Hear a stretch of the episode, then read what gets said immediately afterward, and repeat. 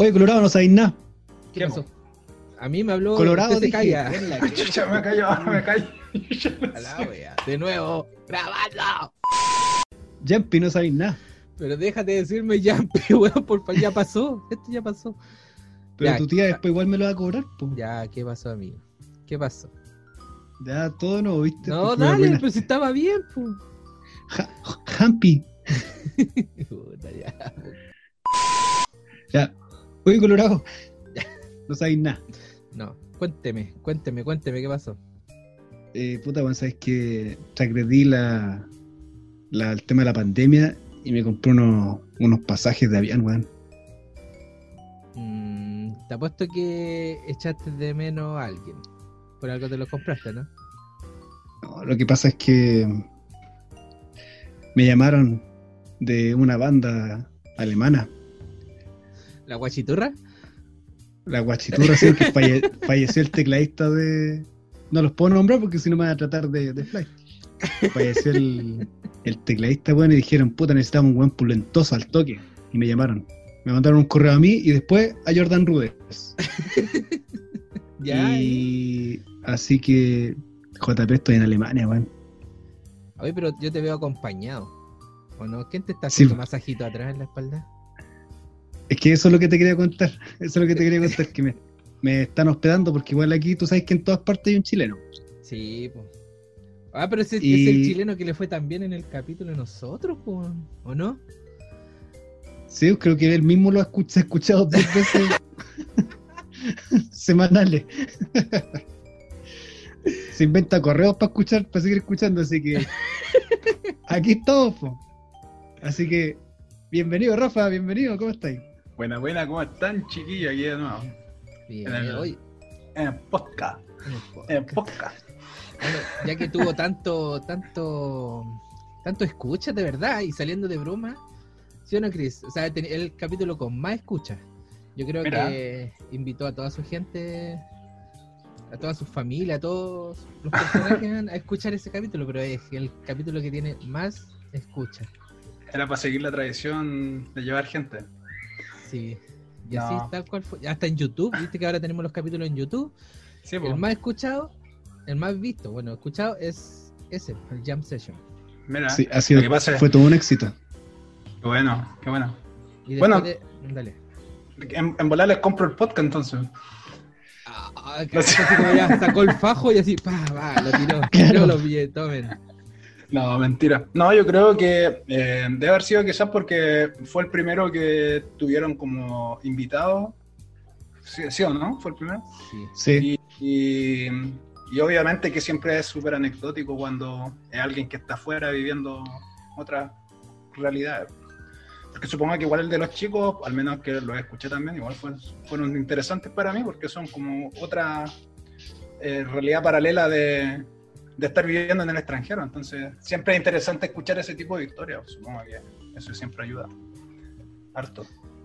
Sí, y por lo Así mismo que- yo creo, eh, por lo mismo te quisimos invitar, porque según lo que nos comenta Chris, que quedó con muchas preguntas pendientes. Ahora, ¿cuáles serán? Aquí lo vamos a saber. Pero tiene una, una súper relevante que lo estuvimos conversando hace poquito. Que- y no sé si queréis partir con esa, Chris. sí, yo creo que sí, es que sabes que no aguanto, no puedo No, aguantar. no, no. Sí, mientras, pero no paré de hacerme el masaje, sí, Rafa, porque está, de verdad que está súper bacán. Sí, te estoy viendo el pantalón un poco elevado, no sé qué pasa ahí.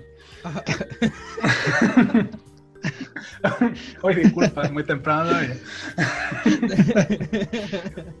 Oye, eh, Rafa, lo que no te preguntamos, que quedó pendiente del capítulo anterior y que algo que a mí no me ha dejado dormir, conciliar sueño, es ¿qué estás comiendo allá ¿Qué en, acá en Alemania? ¿Qué estoy comiendo? O sea, ¿qué me va a servir después de 11? Porque no sé cuál es, si estáis comiendo cazuela, charquicán, o ya estáis comiendo, estáis tomando pura todo con cerveza, ¿qué, ¿cuál es tu, tu menú? Hay dos eh, respuestas para eso. Una es, es chistosa porque en Alemania eh, existe una cerveza, un tipo de cerveza que es de trigo con levadura que se llama Weizen. Esa cerveza es súper gruesa cuando tú la tomas, que es como similar a como la cerveza artesanal que hacen en Chile. Eh, entonces es como más gruesa, cuando la tomáis se siente como el cuerpo de la cerveza. Es- es- por lo general, cuando vienen de afuera, esa cerveza siempre es súper rica para todo. Les gusta todo mucho.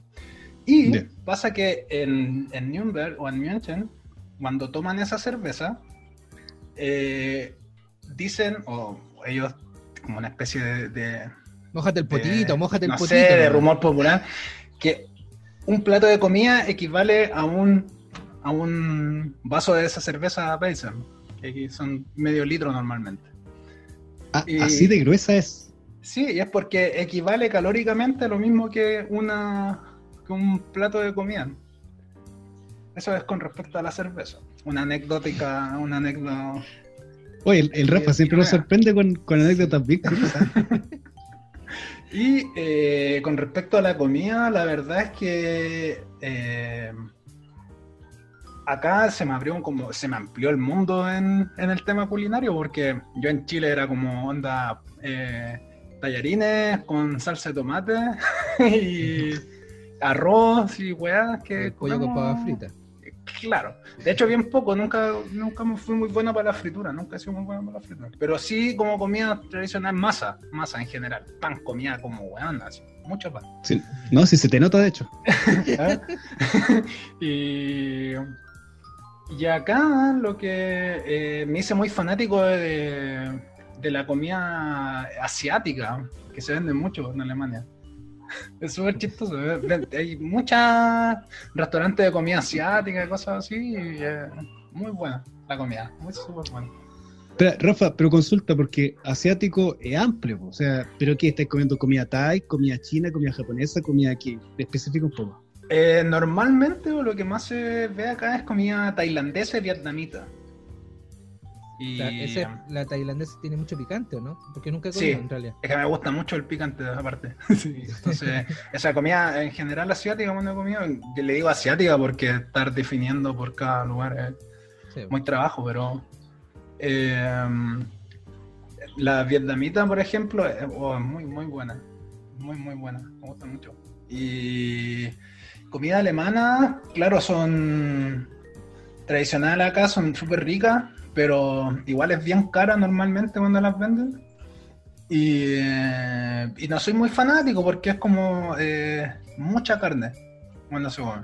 Pero Mucha carne. Yo Es no- como no- mucho tan- embutido. No, acá sí, se- bueno, sí, sí, sí, sí, sí. acá sí. el, la, ¿cómo es? La chuenque. Shuenke. La chuenque. Es la que Pero esa yo cacho que está hecha mismo en el, en el sur nomás, no que acá de Alemania. eh, Sí, pues no les importan ni cagar. Ni los, ni los conocen, yo creo. Mm, Quizás ocupan mismas recetas, pero lo que sí acá es diferente con el tema de los embutidos es que ocupan menos sal.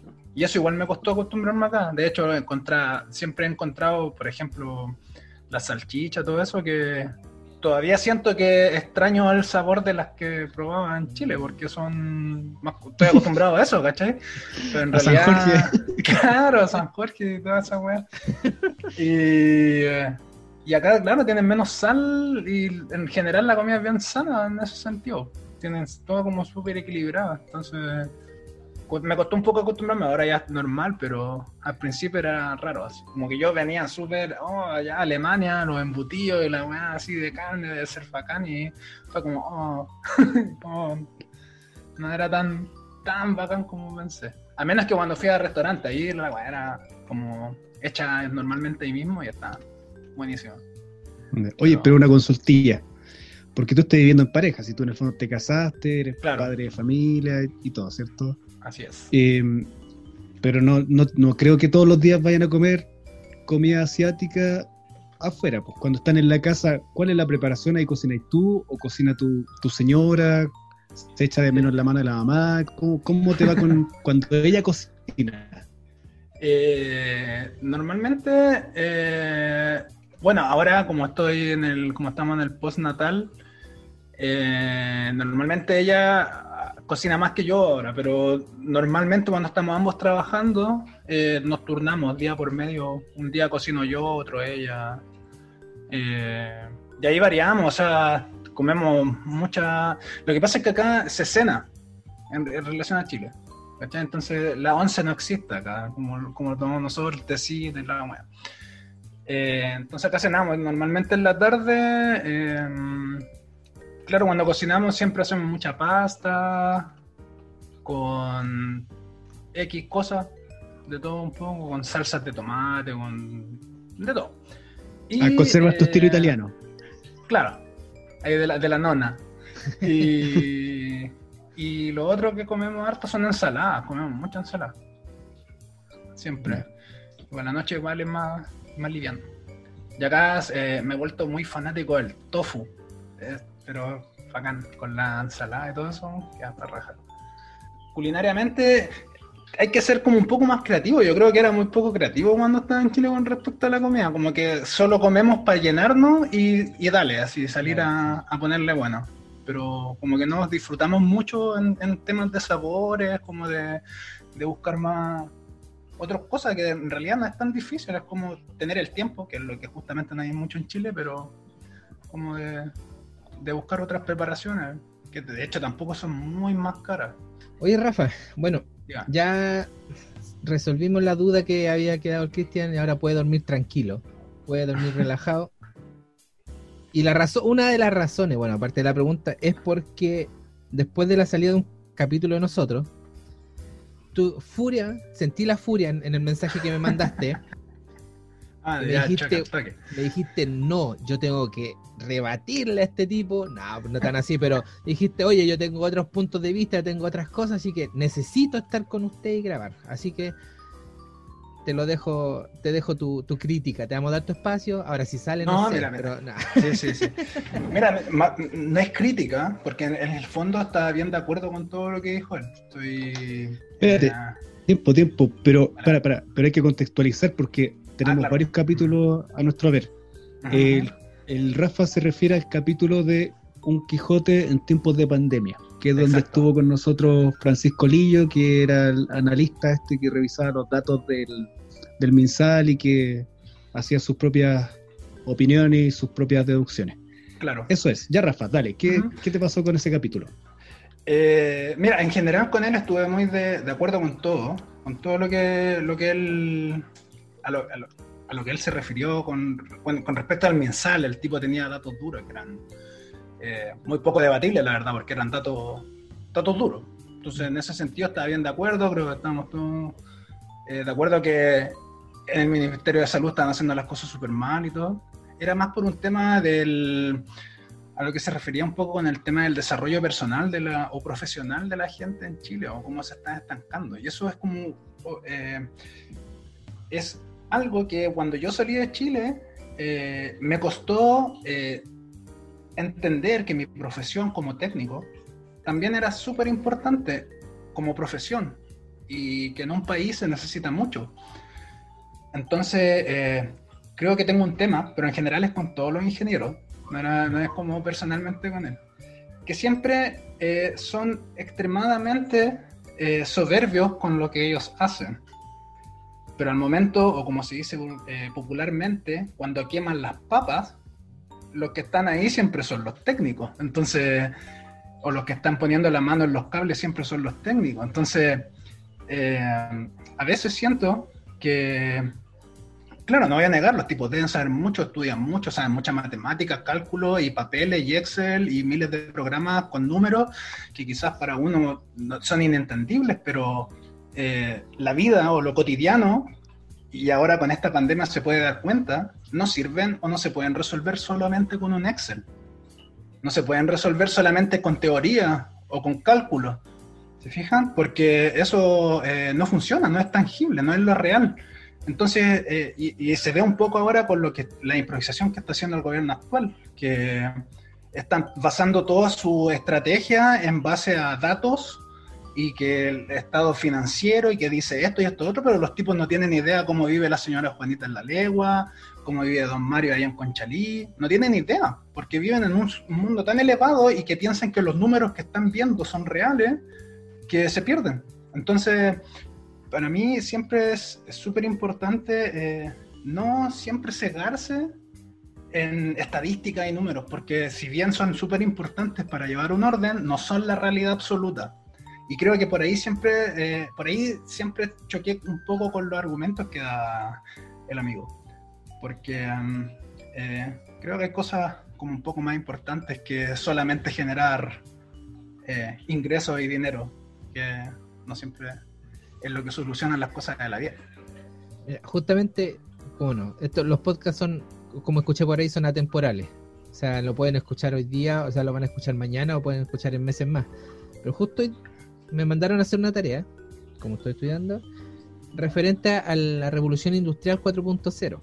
No sé si estaban al tanto de eso. Pero acá en Chile ya se está hablando de la revolución industrial 4.0 que tiene que ver netamente con la automatización. Exacto. Entonces, eh, me preguntaron cómo iba a afectar, en, en el foro, era cómo iba a afectar esta revolución 4.0 a, a Chile. Y yo claramente vi los dos puntos. Aquí, ¿de qué Chile? Hay que hacer la diferenciación en qué Chile estamos hablando. Si el Chile del técnico para arriba o del obrero para abajo. ¿Cachai? Y ahí mi punto de vista fue, ok, el, el tema de la automatiz- automatización de la mano de obra se va a ver afectada. ¿Por qué? Porque obviamente lo- la mayoría de los manos de obra son viejitos, o sea, son viejos, antiguos, y no se manejan. Y referente a eso le iba a afectar más el tema de esta revolución y más a los, a los de los técnicos para arriba de ser más fácil. Eso fue mi punto de vista, porque claro, no tienen que capacitarse para manejar una máquina, sino que tienen que contratar a personas que capa- capaciten a la mano de obra. Y esa fue la diferencia, y ahí sumándome a lo que tú decís por Rafa, ¿cachai? Hago el enlace. Sí, mira, eh, eh, solo para complementar, por ejemplo, el Chris eh, eh, ahora trabaja en un colegio que es industrial, por el Ignacio Domeico. Sí. ¿Tú estás ahí, no, Chris? Es correcto, es correcto. Oye, ustedes dos estuvieron ahí coincidentemente. Somos de ahí. Eh, bueno, el Ignacio Domeico es un colegio, eh, un liceo, disculpa, que entrega una herramienta, o sea, entrega herramientas que en este minuto en Chile se necesitan mucho. Y, sin ir- y yendo un poquito más lejos, se necesitan mucho incluso acá en Alemania, que es un país totalmente desarrollado, que está que hay de todo, faltan personas técnicos que hagan el trabajo que no pueden hacer justamente estos tipos los ingenieros, porque hay tanta gente especializada eh, en la parte, digamos, teorética en los trabajos, que no hay nadie que ejecute esas cosas. Entonces, eh, el gran problema que hay en Chile con respecto a eso, con cuando se entregan eh, eh, educación técnica, es que automáticamente menosprecian solo por el hecho de ser técnico. Se miran menos, se mira como un obrero simple que sabe hacer, que sabe, no sé, soldar, que sabe eh, apretar un tornillo. Y no es así, o sea, el trabajo eh, en general, las cosas se mueven gracias a, a esas personas que saben apretar un tornillo, que saben soldar, que saben conectar un cable con otro, y no la hace una persona atrás de un computador, no, no funciona. Entonces, creo que todo ese tipo, todos esos trabajos son importantes y con respecto a lo que dice el JP, eh, con el tema de la automatización industrial, claro, es un tema. ¿Cómo se actualizó Alemania para dar un tipo de ejemplo? Eh, Alemania empezó a ofrecer eh, lo que se llaman Ausbildung, que son una especie de carrera... eh, son una especie de... ¿Cómo fue? ¿Cómo fue la palabra? Ausbildung. Ausbildung es una especie de... Que se- sepa, que se sepa. Me puse nervioso. bueno, el Ausbildung es una, eh, digamos, una carrera técnica para buscar una algo que sea similar. Y es una carrera técnica que se les da a los jóvenes cuando salen del colegio, una posibilidad de estudiar. De estudiar y de trabajar al mismo tiempo. Y me resultó muy interesante el sistema que utilizan acá, porque eh, los chicos, por ejemplo, cuando salen a, a hacer su Ausbildung, están eh, en su mayoría o en mayor parte del tiempo que dura la Ausbildung, que son dos años y medio, igual que una carrera técnica en Chile, están en la empresa, no están en una, en un aula. O sea, por ejemplo, eh, en la empresa donde estoy trabajando yo, hay un chico que empezó a hacer su Ausbildung ahora y él está, por ejemplo, eh, dos semanas en la empresa y tres o cuatro días en su colegio, que es la Schule, y después vuelve de nuevo a la empresa dos semanas más, tres semanas más. No desconcentré al invitado, amigo Cristian, por favor. Ya. Espérate, Está ¿cómo? muy serio conversando, está muy serio conversando y venís. pausa. Es que no Bueno. escuché cómo se dice colegio, escuela en, en alemán. de que cada vez que vaya a decir alguna palabra en, en- en alemán, trata de decir en chileno, por favor. O sea, en español, para que, para que no Eh, le pasen cosas al clip. No, pero si tenemos que aprender, pues JP, no estoy, no nos estoy poniendo límites. No nos eh, pongas techo. Tú te, tú Sí, te sí, sí. aprovecháis de que la gente no te ve, pero le- tú te estás tocando mientras que el, el Rafa dice esas palabras, nervioso, atrás en el- Escuela en alemán, por favor. Ya, no, eh, eh, la colegio se dice chule. Chule. Sí. Yo me calificaron el quiz. Quiero conocer la chule. ¿Con qué? Se pone coqueta. claro.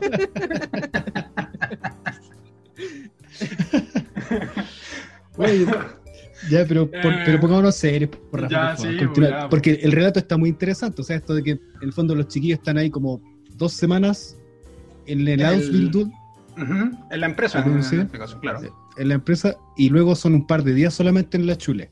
Claro. Y. Claro, entonces, ¿qué pasa con eso? Que los chicos eh, eh, no se llenan la cabeza y, y- y- y no abandonan el estudio porque, claro, están en la empresa y están ahí donde las papas queman. Y están aprendiendo, están eh, en, en en el entorno laboral y están aprendiendo muchísimo más rápido que una persona que está solamente en el aula dos años y medio y después sale a trabajar. Me pasó personalmente que no entendía nada, pues, o sea, yo salía a trabajar y no cachaba ni una wea. O sea, como que, eh, no sé, claro, yo sabía la teoría, claro, esta weá funciona así, hay que apretar acá, y, y así se supone que funciona, pero en la práctica para poder apretar esa weá tenéis que soltar esta otra, ¿cachai? Y meterte por abajo, y la weá no es tan simple como se ve, ¿cachai? Entonces cuando se aprende ahí en la práctica te queda mucho mejor y a la vez también no te aburre. Porque por lo general cuando tú elegís una carrera o que es relacionada con la mecánica industrial, que fue la que yo elegí en el, en el colegio, el área que yo me, me especifiqué, eh, es porque en realidad te gusta un poco el área. O si no, no funciona. O algo te, algo te llama la atención de esa parte, por eso la tomáis. Pero claro, si te metías a un lado donde te están hablando todo el rato de números y de, y no sé, a mí me pasaban muchas en matemáticas en el lado de industrial y yo en matemáticas ando por ahí con el Juan Pablo, ¿no? No, Ay, qué feo, más encima ataque gratuito. Le damos la posibilidad para que hable de nuevo y me ataca. no, no, pero me estoy poniendo ahí, te estoy apañando. Ah, ya, gracias. Eh, sí, eh, Avalando la Claro. mediocridad. bueno, to- todos son buenos para algo. bueno, y el tema es que, de hecho, tenía como muchas ganas, y que iba a Chile, de hablar un poco de mi experiencia laboral eh, con, con los chicos del colegio, porque muchas veces, y me pasó en el colegio, no sé si estarán los mismos profes, pero onda, cuando nosotros estábamos ya en cuarto medio, a punto de salir, los profes, yo quería dar la PSU en ese tiempo, y onda, los éramos como solamente de, no sé, de 35 que éramos en el curso, eh, como tres solamente queríamos dar la PSU.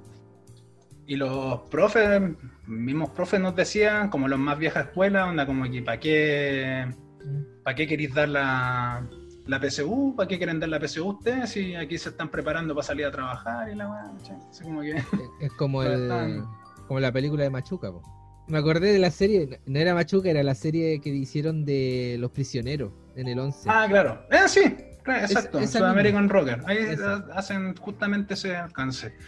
Y pucha, yo decía, bueno, sí, bacán tener esta herramienta para después de salir del colegio, pero bueno, si quiero quizás especializarme un poco más y dar la PSU para probar, eh, pucha, déjame, pues dame la oportunidad, dame por último el aliento, ¿cachai? Porque a ti no te afecta nada si la doy o no, ¿cachai? Entonces, eh, bueno, eran temas de vieja escuela, viejos tipos, vieja escuela, ¿cachai? Entonces, no sé si estarán todavía, no voy a dar nombre, porque... pero nada, así que no, a los chiquillos yo creo que hay que darle mucho más énfasis a esa área, porque en Chile falta. Y para reconectar con lo que dijo el, el JP, eh, con el tema de la automatización industrial, por ejemplo, voy a dar un ejemplo bien, eh, digamos, más cercano a la gente en general, que son los supermercados, porque ahí es donde está afectando principalmente este tema de la revolución industrial 4.0, como dice el, el JP. Y es que el tema de la automatización de las cajas. No sé si han, se han fijado en los supermercados que ahora ponen como módulos donde tú te atiendes personalmente, Sí. van marcando las Sí. cosas y las vas cargando tu carro. Claro. Entonces, claro, uno si lo ve de afuera, o si lo eh, dice ya, eh, claro, están poniendo esas cajas y están dejando sin trabajo a cajeras, ¿cachai? Sí. Y, pero también se puede ver desde otro punto de vista que es como, bueno, sí, van a haber menos cajeras, pero van a necesitar más especialistas para que reparen esas cajas que están atendiéndose automáticamente. Entonces, igual un trabajo suple el otro, siempre va a haber un círculo. El, tema importante es cómo re- redistribuir esos trabajos y cómo especializar a las otras personas. Acá, por ejemplo, ha funcionado súper bien. Casi todos los supermercados tienen caja automática y caja con humano Manuel. porque se necesitan igual, nunca van a desaparecer por completo, no por lo pronto por lo menos. Entonces, eh, lo que hacen acá es no tener a una persona, que es otra cosa mala que hacen los supermercados en Chile, que tienen una cajera sentada 12 horas en una silla, eh, con permisos súper malísimos para ir al baño. Escuché casos incluso donde tenían que ocupar eh, pañales de adultos en las cajas porque no los dejaban, porque en los, en los supermercados de los malls, por ejemplo, eh, están todo el día llenos. No hay, un, no hay como una parte que hay un flujo de personas que pasa menos, sino que está todo el día lleno en un mall allá en Chile. Entonces habían cajeras que tenían que ocupar pañales porque no podían ir al baño, no podían hacer una pausa para poder ir al baño porque tenían filas enormes que no lograban hacer sus necesidades siquiera. Y eso es una especie de explotación o de, digamos, de, de esclavitud moderna, como se llama acá, que no corresponde tampoco. Entonces también, por ese punto de vista, están, eh, al hacer esas cajas que son automáticas, están dando un poco de dignidad a esas personas que pueden hacer quizá otro cargo dentro del supermercado. No, yo- ¿Cachai? yo- en ese punto igual es importante porque eh, ya si bien uno pone eh, las- estas cajas automáticas, pero si te das cuenta, a veces en supermercados las cajeras son ya mayores. ¿cachai? Claro. Y ahí tenía igual un, un- una baja de, de, por o sea, de, de empleabilidad. ¿Por qué? Porque la persona mayor le va a costar mucho más aprender a manejar esas máquinas, o sea, a Sí, reparar. por supuesto. Entonces ya ahí tenía ya una baja de, de empleo. Claro, el, el problema es que eso ya es una conexión, es una mala estructura, es una mala estructura del país en general, porque, Sí. o sea, una persona mayor no tendría por qué estar trabajando en un supermercado, o sea, ¿cachai? O sea, eh, parte todo de antes, es todo de mucho antes parte el problema.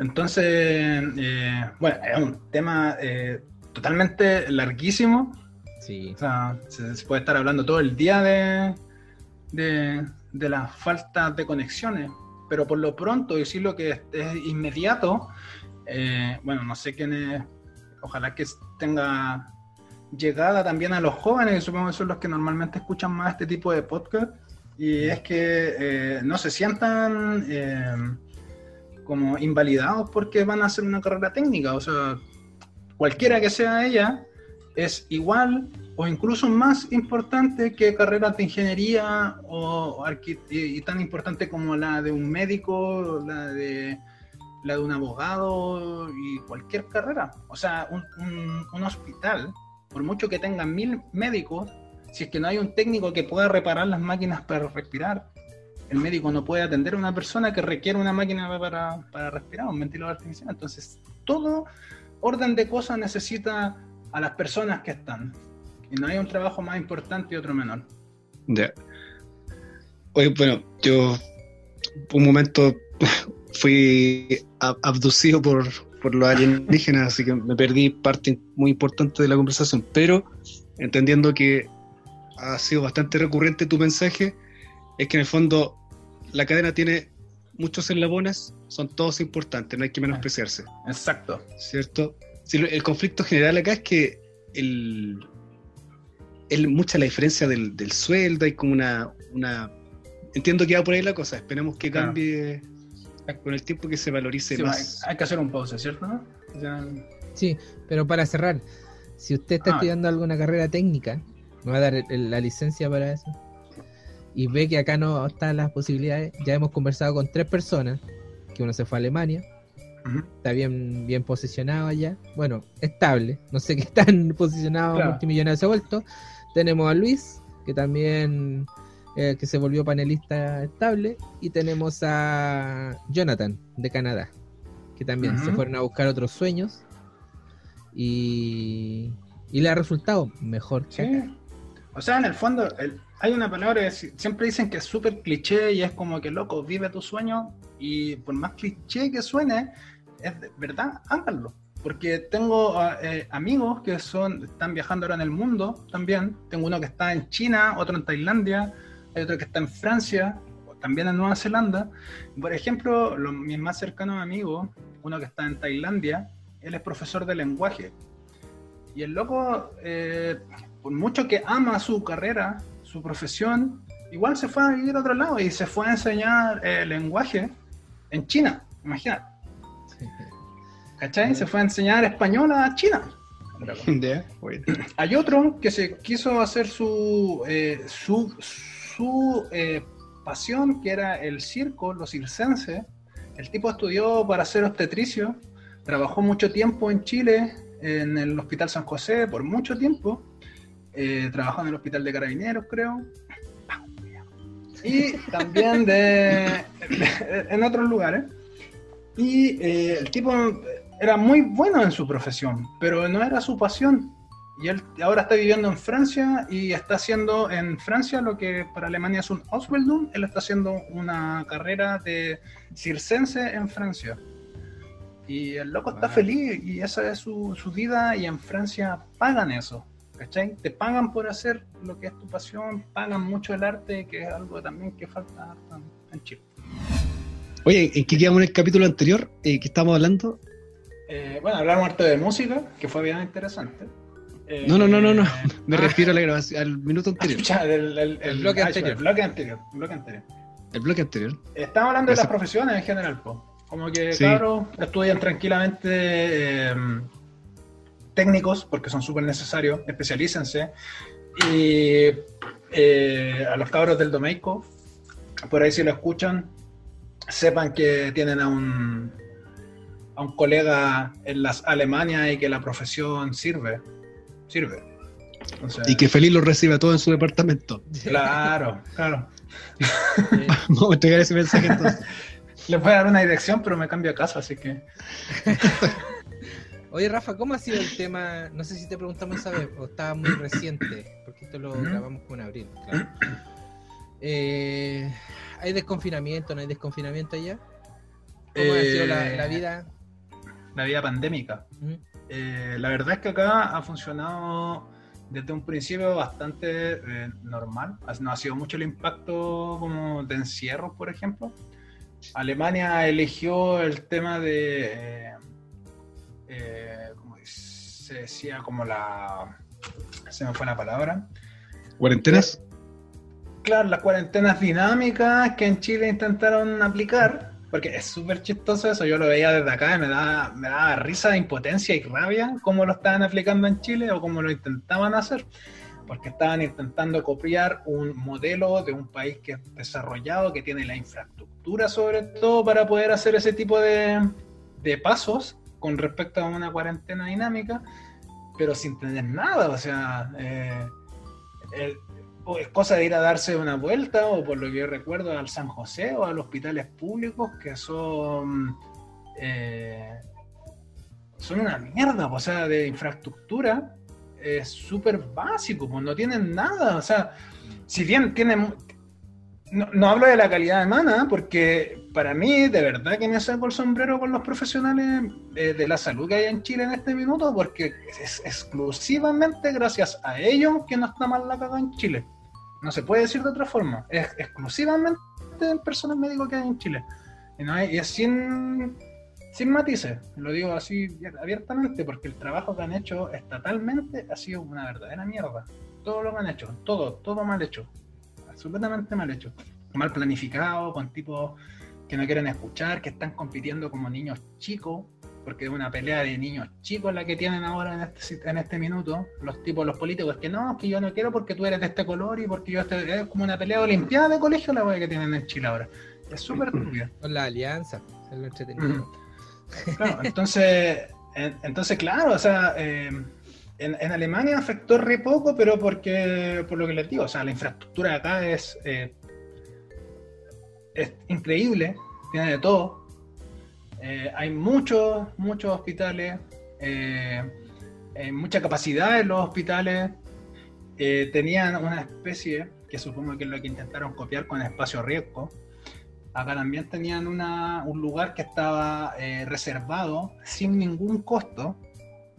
Y este oficialmente era sin ningún costo para el Estado, un lugar que estaba reservado para transformarlo en un hospital de campaña en caso de que pasara algo.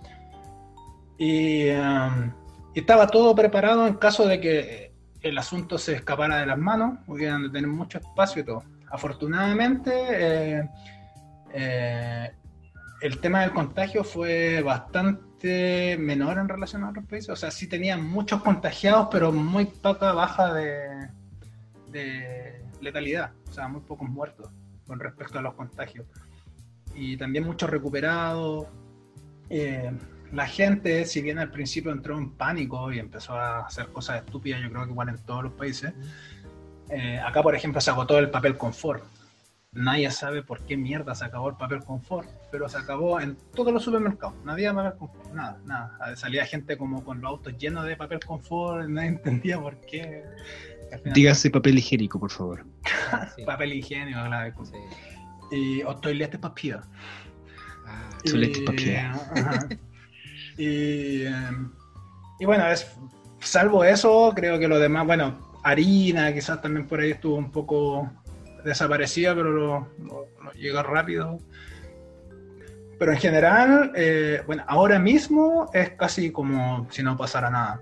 Salvo que hay que andar con mascarilla en los lugares públicos, o sea, en el metro, en el tren, en los supermercados, en todo lugar donde aglomere gente, hay que ocupar mascarilla por obligación o si no es con multas. Multas que no sé si están sacando porque he visto igual a sus partes sin mascarilla y no, no pasa nada. ¿sí? Pero normalmente la mayoría de las personas está con, con, con, mascarilla y respeta bien las reglas, las distancias y todo eso. Yo creo que, yo creo que de hecho es la es como la el truco para que esto, no sé si es la palabra correcta, pero es como la fórmula para que esto no se siga disipando, que la gente sea respetuosa del espacio del que sigue. Que por cierto en Chile es bien difícil porque si el metro está siempre colapsado. Eh, bueno, eh, son realidades distintas, son totalmente distintas, por eso era una idiotez, era de verdad idiotez que intentaran copiar un sistema de un país que tiene toda la infraestructura para poder hacerlo en un país que no tiene nada.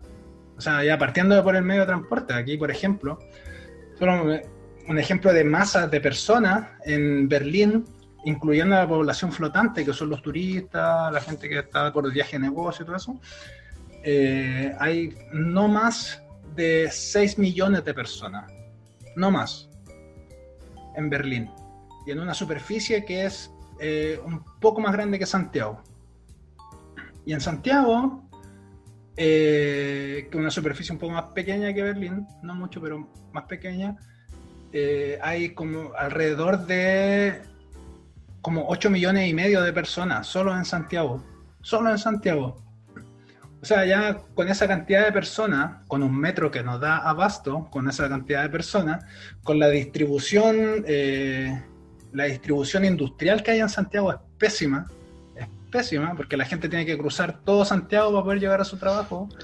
Correcto. Y, y es una idiotez, pues no hay transporte para eso, se hacen siempre lo, en Quilicura, yo, yo estuve trabajando mucho tiempo en, la, San Ignacio, en Quilicura, en una empresa, y er, yo trabajaba en mi casa, cuando, porque en ese tiempo eh, estaba viviendo en Independencia, eh, no son más de 20 minutos, 25 minutos con suerte en, en, auto por la carretera, eso yo estoy exagerando, yo creo que es menos, pero normalmente en las mañanas ahí era una hora. Una hora, un trayecto que te demoráis 20 minutos por distancia, eh, una hora cada día. Y, y así toda una vida para algunas personas. Entonces, o sea, cuando se juntó toda la gente por rabia, cuando fue lo del estallido social, eh, no sé qué es lo que nos vieron venir, pues no sé.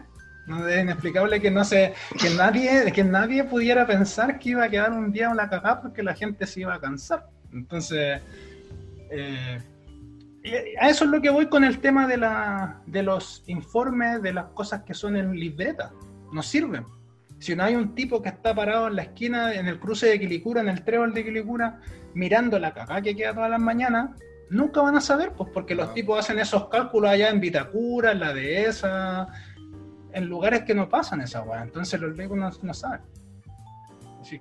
De hecho, hay carreteras de pistas de velocidad exclusivas. exclusivas y súper desarrolladas para esos sectores. Y acá que es donde hay mucho más tránsito, Se ve menos. O sea, el, el trébol de Quilicura es horrible y además no está. Tiene, hay partes defectuosas de la, de la carretera misma Sí, que claro. pueden generar accidentes y todo. O sea, en Quilicura, justo en la bajada, antes de entrar a, a Quilicura, eh, todavía hay hoyos o eventos, como sería en Chile, que llevan muchos años. Yo paso por Sí. ahí y está siempre lo mismo, no hay forma de, de que eso desaparezca ahí. Súper no peligroso, mal- pues, o sea, no hable mal de mi Uno comuna, oye. tratar de evitar. ¿Cómo? Perdón. No hable mal de mi comuna. No, si tu comuna es linda, si en la- las calles son pencas, pero la gente. Pero mira, o sea, hablando en realidad como... eh, es que siempre cuando se hacen como este tipo de evaluaciones, que es lo que no comprendo de los tipos que hacen este tipo de infraestructura y los que hacen la, la infraestructura urbana de las ciudades, y en Santiago sobre todo, hay que partir por el punto de que Santiago está colapsado y no cabe más gente. No cabe más gente. Pueden hacer 10 líneas de metros más y va a seguir colapsado. Santiago ya está totalmente colapsado. No. Hay que partir por ahí, de partida. Lo segundo, que el problema de Santiago es que está, lo que- lo que comentaba recién, está súper mal eh, distribuido. Mientras la gente tenga que cruzar todo Santiago, se van a seguir haciendo estas filas de mierda, se van a seguir haciendo estos tacos, las calles van a seguir siendo malas, porque es imposible que se mantenga bien una calle donde pasan todo el día más de 12.000 autos de ida y vuelta. Es imposible mantener bien unas calles que se, tiene ese flujo vehicular, no, no, no se puede. Entonces, eh, lo que hay que hacer en Chile, de partida, es descentralizar Chile. No puede ser que todo, la mitad de la población, que casi la mitad de la población que existe en Chile esté metida en Santiago, no tiene sentido. O sea, son 8 millones y medio, ¿cuántos son en Chile? Son como 18 millones. No se sabe. Sí, ando por ahí 17, 18. Imagínate, son un tercio casi. Y es demasiada gente en una pura ciudad. Tienes que haber por lo menos unas dos grandes capitales en Chile para que. Y que no entiendo por qué no se hacen tampoco. de verdad que no entiendo, porque eso es mayor plusvalía económica, tiene un montón de beneficios tener más ciudades grandes. No, no sé por qué Mm. no desarrollan eso. Yo tenía una teoría con respecto a eso, que es porque eh, Santiago está en el centro de donde se sacan las materias primas. Entonces no se pueden hacer grandes capitales, por ejemplo lo que pasa con Antofagasta. Está uno de los dueños de Chile, por ejemplo, que está, tiene todo su negocio minero, que está tratando de... está destruyendo una ciudad, está envenenando a su población. Imagínate si ahí fuera una gran capital como Santiago, no podría hacerlo. Y por eso esa es mi teoría de por qué no se hacen ciudades en otros lugares que sean Chile, porque los tipos están ahora están robando, están haciendo mierda todo súper tranquilo, con los permisos estatales y con todo, y no hay mucha gente para que alegue o, o no hay mucho daño poblacional para que el tipo se sienta como invalidado de seguir haciéndolo. Entonces, ¿cómo van a hacer un Santiago en Antofagasta? Eh, y el tipo, no sé, ahora está, no sé cuánta población hay en Antofagasta, tampoco es, es mínima, pero no es mucha. Entonces, claro, tienen un sector que está de sacrificio, un sector de sacrificio y personas de sacrificio, porque así lo ven estos tipos. Porque el Luxic no vive en, no vive en Antofagasta, vive en Santiago, en la dehesa. Entonces, le importa un pepino si es que allá está quedando la cagada. Para el sur, exactamente lo mismo. Los mates, los angelini y todo eso tienen las forestales. Y así Mira, en, sigue y suma. en Antofagasta se supone que hay 607 mil 608 mil habitantes aproximadamente, Imagínate, Según- pues, no- no, según año 2017, no. por ahí. Es que Imagínate, Nada. no nada, Mientras no menos nada. gente, más, más podía hacer. Claro, Tenéis más terreno para trabajar, para explotar, en realidad. exacto. Ese es el tema. exacto. En Y hay menos no gente-. Y hay menos gente que te va a reclamar en caso de que esté quedando una cagada también. Entonces se puede dominar Exacto. mucho mejor. Sí, pero- Es como lo que estaba pensando ahora último en, en Tiltil, que querían poner una. Ah, ¿Cómo se llama? Un, un vertedero. Y en Tiltil, como es hay poca población también, Claro. y ¿qué que pasa? está, incluso está desconectado de Colina, Batuco y Lampa, así de desconectado, que claro, eh, no se hacen escuchar, pues es más difícil que se puedan escuchar. Claro. Y así pasa en todo Santiago. Para mí, esa es mi, o sea, para mí esa es mi teoría de por qué no se descentraliza Santiago, porque es inexplicable. Porque la plata está. Siempre dicen como que no, si Chile es un país pobre. Mentira. Chile tiene mucha plata, tiene muchos recursos naturales que pueden hacer mucha plata. Lo que pasa es que está mal distribuido, ¿no? Pero, Sí. Pero plata, plata en Chile hay plata, hay mucha plata. Hay mucha plata y se podrían hacer muchas cosas mejores, pero no, no quieren hacerlas, no. Si Chile es un país Sí. colonial, ese es el problema. Estamos rodeados de gente, de, de- de tipos que tienen mucha plata y que piensan que todavía somos los peones que tienen que hacer su riqueza. Y ahora por fin, y de verdad, de verdad que es una de las cosas que me ha alegrado más desde que salí de Chile, es lo que ha pasado este último año, con el tema del estallido social. Porque de verdad que me daban... Yo me tuve que desconectar mucho tiempo, de hecho, como de las redes y todo eso, porque yo era... Estaba todo el tiempo puteando, y yo no entendía por qué la gente aguantaba tanto, ¿cachai? Yo me tuve que ir de Chile porque pues, también fue gran parte de por qué yo quise salir de Chile, porque me tenía chato. así. Como no, no entendía que la gente fuera tan zombie, que no, no se diera cuenta que están a cagar, ¿cachai? Entonces cuando pasó lo del estallido social, para mí fue un alivio en el alma, así como que, loco, bacán, por fin eh, está pasando lo que todo el tiempo esperé así, y estoy a la chucha. Eso fue lo Puta, y justo terrible. estaba ahí afuera, weón. Sí, bueno, fue Pero- terrible eso, pero, pero Bueno. bueno, igual me alegra que al fin está pasando, por lo menos, súper bueno. Sí, no, y esto, y claramente eh, este es un despertar que ya no tiene vuelta atrás, o sea, Sí, tiene no hay, que ser no así. hay vuelta atrás, no hay vuelta Ajá. atrás. Ya se demostró cuando empezó la discusión del 10% y la gente empezó a, a cacerolear igual y ya como que de esta no, no, nos- no nos baja nadie en el fondo. Sí, bueno, aquí han tenido los, los comentarios del experto ingeniero también y técnico, el señor Rafael. Em, pero, mira, ha estado súper entretenido e interesante escuchar tu opinión respecto a esto, el tema de la política, distribución, etcétera. Pero contigo siempre nos, nos, nos gusta tener el, el momento agradable, disfrutar. No todo es rabiar ni, ni quejarse. ya- Exacto, sí. No, yo cuando me enojo, me enojo. Me- sí, pues entonces no hay que hacer que No, pero y tranquilo. voy a estar contigo, voy a estar contigo todo el mes. Yo me voy en agosto, Rafa. Ah, dale, tranquilo. Sí, así Yo que tengo para que harto me pasto. la. A ver si pasa. Tengo harto pasto para que me corte ahí. Y el Oye, chileno te llega con quería hambre. hacer una- El chileno llega con hambre. Sí, pues bueno. Eh, oye, y con la música, ¿cómo, ¿qué has estado haciendo últimamente en relación a la música? Bueno, musicalmente, eh, mira, una de las cosas positivas, porque eh, yo creo que hay gente que le afecta más este tema de la pandemia, porque normalmente no tenía muchos hobbies que hacer. Y se dio cuenta en este minuto que cuando tenía mucho tiempo para estar solo, muchas personas que no sabían hacer otra cosa más que estar, salir de su casa, trabajar y volver. Era como su Mm. rutina. Y fin de Sí. semana carretear. Esa es su rutina, ¿cachai? Para mucha gente, para mucha gente.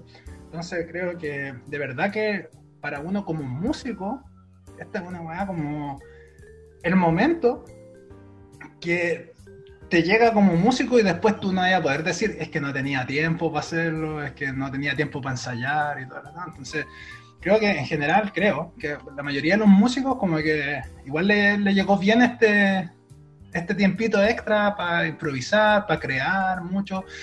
A mí me tinca con respecto a eso que se vienen unos discazos de las bandas ahora, en serio, de todas en general, como a nivel mundial, estoy seguro que se vienen discazos muy buenos de música en general. Ya, ya. Mira, buena teoría. ¿eh? Estoy, estoy pero de verdad esperando que cuando pase esto se vienen unos de verdad muy buena, muy buen material musical en general a, a lo largo del mundo. Ojalá, ojalá. Sería muy bueno. Oye, y pero ¿y tú en, ese sentido, Rafa? ¿Cómo vas? ¿Te quedando música? Mira, eh, como les decía, yo no, no, no, no he tenido mucho tiempo de pausa acá porque me- la vida siguió más o menos normal. Mi empresa cumple eh, servicios de primera necesidad, entonces tenía como que en caso de que hubiera cuarentena, igual yo tenía un permiso para poder andar en la calle y andar jugando. Entonces, no fue mucho para mí, pero sí, eh, como mis amigos que son músicos tienen un poco más de tiempo o, también más conectividad con el tema musical, he estado haciendo grabaciones por en la casa, en el bajo, de- pedimos un tema y grabamos y ensayamos, digamos, eh, virtualmente. Empezamos a mandar las pistas de nuestros instrumentos, he hecho pistas en bajo, se la he mandado a amigos bateristas, amigos guitarristas, y ahí vamos armando todo un poquito. Y la idea es que al final, al final se puedan lograr hacer temas, covers, ojalá nuestros, que, que se puedan fusionar y mostrarlos. Mostrarlos, esa idea. Para pasarlo bien un rato. Igual siempre es bacán. Es una forma de pasarlo ensayando de una forma diferente. Igual es bacán. Es bacán. Sí. Bueno, y el arte siempre es sumamente liberador para el ser humano. Exacto. Oye, una consulta más, más personal. ¿Cómo has estado con, con tu familia? Sabes que te hemos preguntado muy poquito de eso. ¿Cómo estás con tu señora? ¿Cómo está tu bebé? Ya la verdad es que he estado como la wea. No, mentira. Eh, Estoy firmando los papeles del divorcio. firmando- eh, de hecho, eso estaba haciendo ahora, estaba firmando el papel. No, eh, con mi familia estamos muy bien. Yo creo que eh, el otro día hablaba justamente de este tema que eh, fui, bueno, ya soy papá hace ocho meses, eh, bueno, un poco antes si es que contamos el embarazo. Y creo que noté la diferencia en los comentarios de cuando una persona realmente está esperando a un hijo, lo quiere como con mucha fuerza, a otra que sale, no, no voy a ser eh, radical, así como que ah, salió sin querer, pero sí a otros que salen y que ya está bien, pero no era como el momento que esperaban que iban a ser papás, ¿cachai? Son algo- sin plan, digamos. Entonces, eh, si bien estoy cansadísimo a veces, eh, no sé si es 100% por, por un tema de que ahora soy papá, sino que sí gasto un poco más, más energía claramente, pero eh, debo decir que soy bien feliz con mi hija. De como que lo paso bien, eh, disfruto harto, trato de ser muy papá. Mi viejo era muy papá. Cuando siempre tuve papás que eran muy. Mi, mi viejo y mi vieja son- siempre han sido súper papás. Mi viejo, sobre todo, es como muy muy de piel. Entonces, por eso el capítulo anterior les comentaba que para él fue más sufrir cuando yo me vine acá tan lejos, pero ya se puede compensar mejor. Entonces yo creo que eso igual eh, lo estoy entregando acá, ¿cachai? Y, y es chistoso para los alemanes también un poco, porque eh, yo hueveo harto con mi hijo cuando salimos, ¿cachai? Ando Weando, ando abrazando, estoy jugando, le doy besos, ¿cachai? Entonces como que estoy todo el tiempo eh, como entregándole mucho. Y ¿Ya? siempre cuando, o sea, igual noto de entre miradas que es como que les resulta curioso, eh, bien tierno, ¿cachai? Pero curioso y raro para ellos que un hombre sobre todo entregue tanto cariño a, a su hijo como que se gaste tanto entregando como energía en una boba. Que sea tan afectivo. Dicen, Claro. ah, ese bueno es chileno. O sea, sé, pero se- igual se nota el toque como el, el sudamericano acá con respecto a ese tema. ¿Y ¿Qué onda? Allá en Alemania les pasan los cubos Rubik a los seis meses y dejan las guaguas botadas en lado. Claro, una, una wea así. No, pero es que acá eh, existe una- un tema de, de partida. eh, hasta hace poco había mucha eh, baja natalidad en Alemania, súper poca, porque eh, como hay, claro, hay más acceso a estudiar y a perfeccionarse personalmente por persona, Mm. eh, estaban eligiendo todos, obviamente, o digamos lo que el capitalismo te pide, que es como tener tu casa, tu auto, eh, plata y después la guagua, ¿cachai? Pero el problema es que eso se logra cuando ya tienen como 40 años, que ya están ahí a punto de, que se les vaya el tren. Entonces, hay hartos papás, ¿cachai? Por acá, pero que son viejos, así como una... papás de 40, de 50 años de repente, ¿cachai? Oye, pero No creo que sea mucha la diferencia, porque, por ejemplo, acá eh, no me acuerdo con quién hablaba el otro día. O hablábamos con, con Jonathan, el de Canadá, y nos decía que él no tenía como intención de ser papá, si no me equivoco. ¿O no, Chris? No, él por lo menos no quería ser papá todavía porque estaba concentrado en el tema del trabajo, lograr lo- los proyectos iniciales que tenía. sí. Claro, y también Claro. tengo otro compañero que también dice, no, yo ni ahí, no quiero ser papá. Entonces, a raíz de eso, sea- ya que... Dale, dale. Igual está es súper respetable si no quieren ser está está súper bien. Pero es malo, es mala onda por los que sí quieren serlo, pero necesitan llegar a ese punto para poder serlo, porque también, también son más responsables, que está súper bien también. onda, no quiero traer un hijo al mundo si es que no tengo con qué tenerlo, ¿cachai? O sea, igual eso es ser responsable también, eh, está bien. De ahí es donde voy a la mano con lo que tú me decís, porque ya, eres papás hace ocho meses, subimoslo a los nueve meses más, o los cuantos hayan sido la- los de, de espera. Eh, yo, ya los chiquillos me han dado su experiencia, el Seba y el Cristian me dijeron cómo ser papá, así que te doy la posibilidad a ti de que me des consejos como papá primerizo, igual que tú, en realidad. Eh, Gracias. Mira. Ah, ya. Eh, La verdad es que eh, es difícil porque siempre hay situaciones diferentes, ¿cachai? O sea, el contexto siempre es diferente. Al menos yo lo que decidí personalmente es darle eh, a mi hija, o sea, eh, también es súper cliché decirlo, así como quiero darle todo lo que yo no tuve, pero eh, más que eso quiero darle todo el afecto que quizás eh, mis viejos por tiempo no pudieron darme, ¿cachai? Yo afortunadamente ahora tengo un trabajo que me permite estar más tiempo con mi hija. eh, hay eh, lugares, hay más facilidades de poder salir y disfrutar con mi hija. Entonces, para mí siento que más que cualquier cosa material que le pueda dar a un hijo o cualquier bienestar material o juguete o cosas así, creo que lo principal y creo que lo que más se valora cuando uno eh, es hijo, primero que todo, es el tiempo que te pueden dar tus papás y el que compartiste con ellos. O sea, eh, yo ahora que estoy súper lejos, igual siento así como que chucha, igual quizás compartir re poco con mis viejos ya en mi etapa eh, como más adolescente, y supongo que es normal, pero igual compartir re poco con ellos. Yo salía harto, ¿cachai? Yo viajaba harto cuando estaba en Chile. Entonces, ahora que estoy lejos, igual como que trato de compensarlo más con hablando harto rato por Skype y todo, todo eso, pero no es lo mismo. Y ahora, ahora me he dado cuenta que yo voy a seguir los mismos pasos que mi viejo, po. Él me abandonó a los cinco años. Pero, puta, pero ¿cómo vas a salir con él? No, mentira, sí. Es una talla que el otro día les dije y quedaron así como, ¿ah? Así como, pero JP. ¿cómo, weón? no, pero. Pero así. ¿Qué crees? No, ya no, ya quedan en minutos. No, no sirve. No es que Ah, te decía ya. que, claro, tus papás ahora te abren los ojos, pero en el minuto cuando, les- cuando lo hizo él, ahí era más fácil. Pero no. afuera, eh, No era mi papá, eran mis compañeros los que les dije la talla. ah, ya. Eh, sí, pues claro, entonces, o sea, si tú me preguntáis eh, como que qué sería o qué es un buen consejo para ser papá, yo creo que no hay nada más invaluable que el tiempo, el tiempo que le dediqué a tu hijo o hija. Yo creo que eso es lo que más agradecen eh, cuando crecen, más que cualquier otra cosa, porque al final, eh, o sea, sale hasta la- en todos lados se sabe que hay, o no sé, los mismos, a veces uno en Chile, ¿cachai?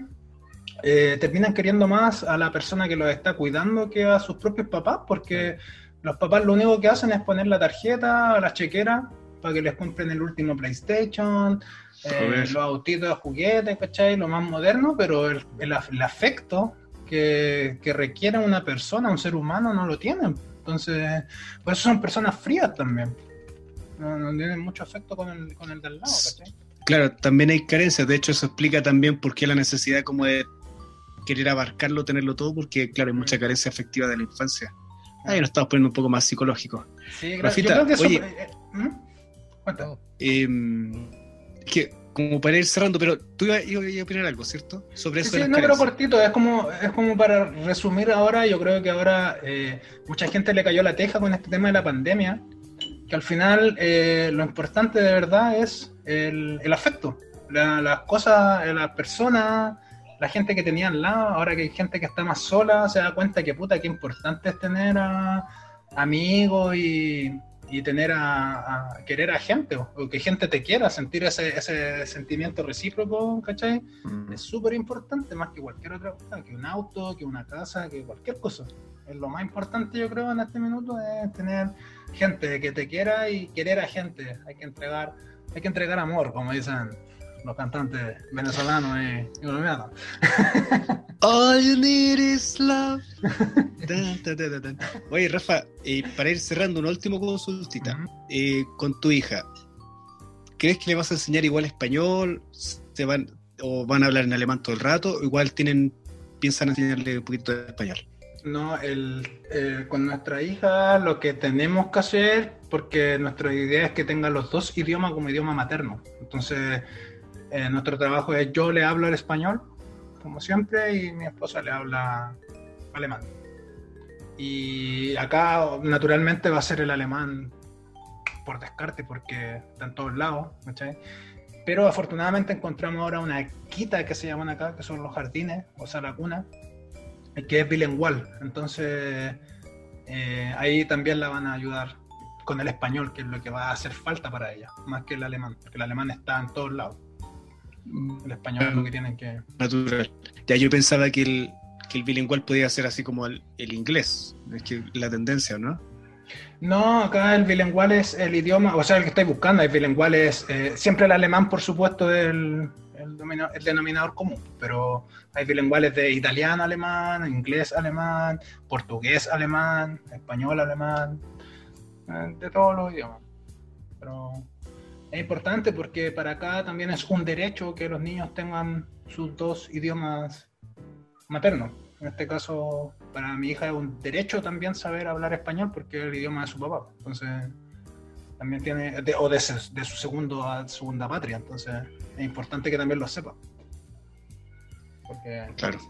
va a llegar a Chile a hablar con los abuelos en alemán, no va a entender ni, ni hueá. Ya tráiganle cerveza a la niña, tráiganle cerveza. ¿Qué? ¿Quiere cerveza? ¿En qué chule- cerveza. ¿En, en qué Shule estudió? Oye, como Ah. siempre, como siempre, un verdadero placer, un eterno gozar. Eh, Rafa, las conversaciones contigo son súper entretenidas, se agradecen. Yo creo que esto merece una tercera, una tercera etapa, una tercera conversación después. Hay que seguir, es Con datos- importante. con datos anecdóticos, si quieren me tienen de panelista, eh, pueden ser cuatro panelistas. Mira, la Ya tiró. se puso tonto, ya se puso tonto. Ahí está. vamos- Sé que vamos a cobrar. que El que quiera ser panelista nos va a tener que llegar algún regalito, alguna cosita así. Yo Ya, quiero una interfaz sí. de audio nomás. Yo quiero una interfaz Eso. de audio. No, dejarte caliente ese día con la interfaz de audio. Manso palo. Ahí nomás, suave, corta. No, mira, Sin lo tenía, lo tenía en consideración, ayudar sus podcasts de alguna forma. Sí. Pero, Vamos a ver, vamos a mira, ver qué sale. con tu, con tu labia, con tu, con tu estilo, ya ayuda harto, así que de verdad que se agradece mucho. De todas Ah, formas, vamos a volver a invitarte, porque sí, se pasa muy bien en estos podcasts. Sí, Además nos tomamos una cervecita, compartimos, nos ponemos a tono. los Y datos- es como... datos- datos anecdóticos, quizás para la próxima sea más, más chistoso. Ya. Ahora estuvo más político. Sí, claro, ahora te desahogaste. Sí. Nos desahogamos en realidad porque nunca no habíamos tocado estos temas así tan, Sí, tan porque- profundos. mira, eh, con- eh, hay, que, hay que hablar la política sin miedo. O sea, al final, al final eh, vivimos de política. La política está en la vida, en todos lados. Entonces, Sí, pues. hay que tocarla sin miedo.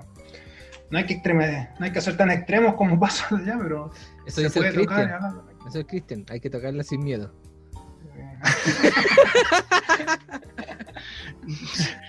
Bueno, Oye, dale veo- nomás, Chris. Cierre nomás. Veo que estamos cerrando así, con humillaciones, con, como dijo antes el, el JP, opacando, apocando, pero bien, estamos contentos. Es el estilo del, hace. chaqueteo. Chaqueteo, propio, propio. Rafita, ¿quieres mandarle algún saludo? Te, te regalamos un- unos segunditos para mandar saludos por si quieres dejar algún mensaje para la gente que nos escucha. Mandar, eh, saludos a todos en Chile, en general, a la gente, alta fuerza nomás, paciencia, que tener alta paciencia por lo que está pasando. eh, a mi familia. Supongo que van a escuchar que están en YouTube. Más fácil para que lo, para que lo, para que lo puedan escuchar. Así que saludo a mi familia, a mi vieja, a mi vieja, a mi tío, a la señora Juanita, a mi madrina, no, a, todo, a, todo, a todo el mundo, a todo el mundo que, que, que todo llega a buen puerto en Chile, que haya salud y que es lo principal. Así que, y para ustedes también, que tengan harta salud, ¿no? Vale, gracias. Gracias, Ah. Ya, pues loco, un abrazo entonces y nos vemos pronto. Volvemos a vernos y te vamos a visitar. Ok, listo nomás. Tú nos dejaste la invitación abierta, así que cuando superemos esto y logremos juntar plata, va a ser con unos 10 años más, posiblemente te vamos a ir a visitar. Aquí nomás, aquí nomás estamos esperando. Oye, Colorado, es grato conversar con este chileno alemán. Sí, vos pelado, como que uno, uno habla con otras personas y, y el Rafa tiene ese, ese enganche que te hace salir del, del envase. Sí, sí, es que bueno, tenemos que. Hay que admitir que además con el Rafa tenemos calle, hemos compartido con él, también fue parte del, de la banda, entonces hubieron, compartimos tocatas, compartimos carretes, un asadito incluso con él en el pasaje, ¿te acordás, no? Hicimos un, pa- un, un asadito en el pasaje. Ah, y tocamos fuerita, y tocamos fuerita. El tío sí, Ernesto, sí. pusimos- ahora me acuerdo. Sí, e- este cabro nos da, nos da el pie para salirnos del envase. Oye, vamos cerrando entonces, pelado. po? Ya, pues, no hay nada más que agregar, así que para qué vamos a tirar a la gente. Muchos saludos para todos, que nos sigan escuchando, que esto lo hacemos con mucho cariño para ustedes. Colorado, Ah, Síganos en Instagram, como estamos de revuelta, en YouTube, como estamos de revuelta, igualmente vamos subiendo los capítulos a la par con Spotify. Y síganos, suscríbanse, denle like a la foto, que vamos a ser millonarios pronto. Sí, claro. en tus sueños. Ya, chao, pelado. Chao. Cuídense, chao.